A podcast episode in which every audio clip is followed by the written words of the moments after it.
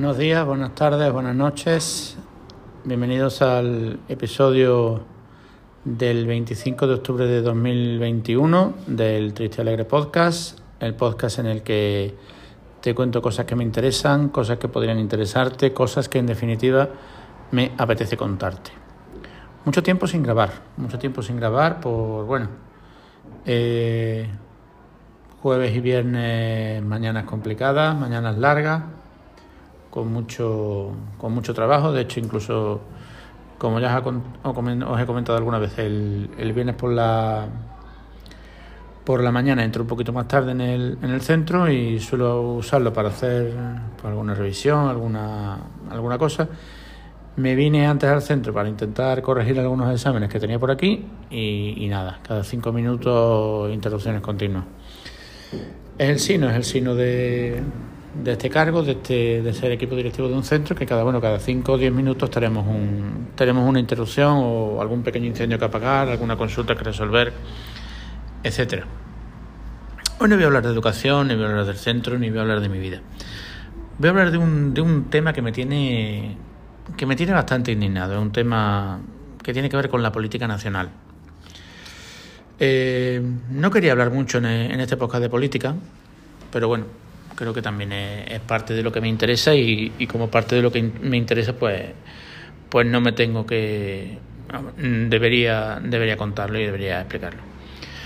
Mm, los que me conozcáis personalmente o los que me llevéis siguiendo en algún tiempo por, por otras redes o por otros lugares, bueno, sabéis que yo mi ideología está muy clara, ¿no?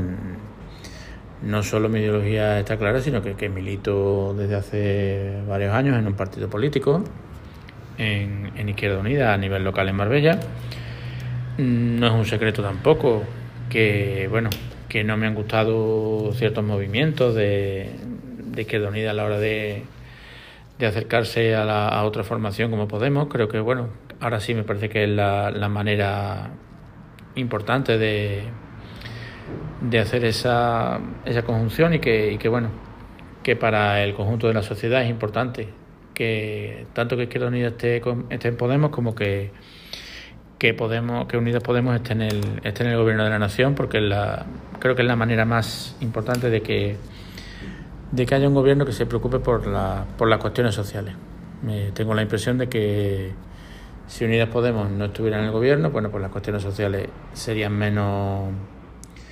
menos importantes y estaríamos otra vez entregados a, a la Unión Europea en el aspecto económico. Por eso, porque creo que, que desde, desde el principio, desde que desde la, desde la derecha y la ultraderecha se empezó a decir que este gobierno era un gobierno frankenstein que era un gobierno ilegítimo, porque simplemente, bueno, porque había varios grupos en el gobierno, eh, he considerado muy importante que la unidad en el, en el gobierno, la unidad entre las dos fuerzas políticas, no son dos fuerzas políticas, son bastantes más, porque dentro de Unidas Podemos hay bastantes más, más fuerzas políticas. Pero eh, creo que, que, mantener la unidad dentro de ese gobierno era, era fundamental. Por eso, bueno, pues no, no he entendido muchos movimientos a veces de a veces nuestros, a veces de Unidas Podemos dentro del gobierno, no he entendido eh, otros movimientos a veces del otro socio, del PSOE y por eso me preocupa mucho la situación actual. La situación actual en el que veo cada vez más clara una, una no sé si ruptura, no sé si, si tensión, no sé si no sé, no sé exactamente qué es lo que está qué es lo que está ocurriendo. Y me tiene muy indignado el caso de, de Alberto Rodríguez. El caso de Alberto Rodríguez, bueno, lo cuento muy sencillito, pero si queréis eh, saber lo que ha pasado de una manera muy sencilla y muy clarita, el diario.es tiene un podcast diario que se llama Un tema al día y creo que el del martes o el miércoles de la semana pasada explica muy bien lo que ha ocurrido. ¿sí? Alberto Rodríguez, un diputado de un diputado canario de, Podemos, de, nuestro socio, eh, que antes de, de ser diputado, pues parece ser que hay una manifestación y en esa manifestación le pega una patada a un policía. No hay pruebas de, dicha patada, salvo el, el hecho de que, de que el policía diga que efectivamente ese señor le ha pegado una patada Y bueno, con la ley Mordaza que, que puso el PP, pues la palabra del policía va sobre cualquier otra prueba. Bueno, pues Alberto Rodríguez se le condena, creo que es a un mes y medio de, prisión. Esa condena se le, se le cambia por una multa de, no sé, son 540 euros. Pero el Tribunal Supremo dice que, que, bueno, que esa pena de prisión conlleva la pérdida del sufragio pasivo y la pérdida de poderse presentar a unas elecciones durante el tiempo de la, de la condena, que son 45 días. Se le eh, Alberto Rodríguez es diputado del Congreso, por lo tanto, bueno, pues los letrados del Congreso analizan la sentencia y consideran que, que más allá de la de la de que la sentencia sea real o se ajusta o se ajusta derecho o no, que en esa sentencia no dice explícitamente de ninguna manera que Alberto Rodríguez tenga que abandonar su acta de diputado. Es decir, lo que no puede es presentarse a unas elecciones pero eh, a unas elecciones en las que ya se ha presentado y ya ha sido elegido, no tiene por qué dejar el, escaño. La derecha y la ultraderecha montan en cólera, esto es un escándalo, ese señor tiene que dejar el escaño, etcétera, etcétera. Y el Supremo no solamente no dice que eso no, dice que eso no es así, sino que le pregunta a la presidenta del Congreso que cuándo va a dejar Alberto Rodríguez su escaño. Los letrados del Congreso insisten en que no tiene por qué dejarlo, pero finalmente, bueno, la presidenta del Congreso se aviene a, lo que dice el Supremo y le retira el escaño. Evidentemente desde Podemos, bueno, por las amenazas de prevaricación, las amenazas de querellarse contra la presidenta del Congreso. Y al final esto es lo único que, lo único que lleva a, a, a ver es la tensión que existe entre los, entre los socios del gobierno. Mm, yo voy a partir de una cosa que a lo mejor no me, no me lleva, no me trae buenos, buenas palabras entre mis compañeros de, de, formación política. Yo creo que las sentencias hay que respetarlas. las sentencias hay que respetarlas desde el punto de vista que efectivamente que no hay pruebas, que efectivamente eh, solamente está la palabra del policía, solamente está la esa, esa cuestión Estoy convencido, convencido además de convencer a las personas de que no hay agresión, pero hay una sentencia. La sentencia hay que respetarla y bueno, Alberto Rodríguez eh, tiene que pagar su multa o tiene que ir ese mes a prisión o lo que sea. Lo que no puedo entender es que los abogados del Congreso te estén diciendo, los abogados del Congreso, es decir, el del Congreso, te estén diciendo que no hay razón para que abandone el gobierno eh, para que abandone el, escaño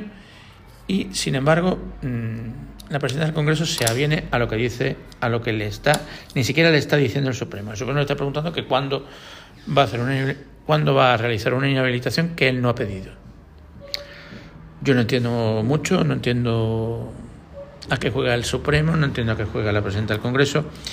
pero tampoco entendería y me parecería un error mm, flagrante por parte de Podemos, porque esto lo, lo, lleva Podemos, decir, la parte del gobierno de Izquierda Unida ya ha dicho que no están de acuerdo con la estrategia que está llevando Podemos. Eh, no entiendo que, Alberto Rodríguez, que creo bueno que esta mañana ya ha anunciado que no lo iba a hacer, no entendería que se, que se querellara contra la presidenta del Congreso, porque solo crea una tensión añadida a una tensión importante. Y hay una tensión importante y en donde sí creemos que sí creo que que debería haber un cuanto menos una conversación un diálogo un poquito más eh, civilizado que el que parece que están manteniendo que es el de la derogación de la reforma laboral eh, Unidas Podemos entró en el gobierno Yolanda Díaz entró en el gobierno para derogar la reforma laboral y en el acuerdo de gobierno hay una derogación de la reforma laboral. Y si no, existe, y si no se da esa reforma laboral, y si no se da esa derogación de la reforma laboral, Unidas Podemos ya no tiene sitio en el gobierno, no tiene sentido en el gobierno. Por eso, pero creo que esta conversación se debería estar llevando en secreto, en público, que hay muchos intereses de, de votantes, de militantes y de familias del PSOE que no quieren esa derogación de la reforma laboral pero mm, Unidas Podemos entra en el Congreso, entra en el Gobierno con esa con esa línea roja y, que no se lleve a cabo esa línea roja eh, sí sería peligroso. Sí sería peligroso porque además estamos hablando de, electoralismo por parte de, ambos, de ambos partidos y estamos perdiendo eh, el enfoque que deberíamos estar teniendo. Estamos perdiendo el enfoque en el escaño de Alberto Rodríguez, escaño que, insisto, creo que no debería haberse quitado, pero que creo que es un tema muy menor comparado con el otro, comparado con el de la, de la derogación de la reforma laboral, que sí es necesario para los trabajadores y, las trabajadoras de, este país. Bueno, espero que no me haya quedado un podcast muy, muy rollazo. Mañana intentaré volver a grabar y explicar cosas más, más personales y más de las que sé que os gustan, pero me apetecía comentar mis impresiones sobre esto que está ocurriendo. Un saludo y hasta mañana.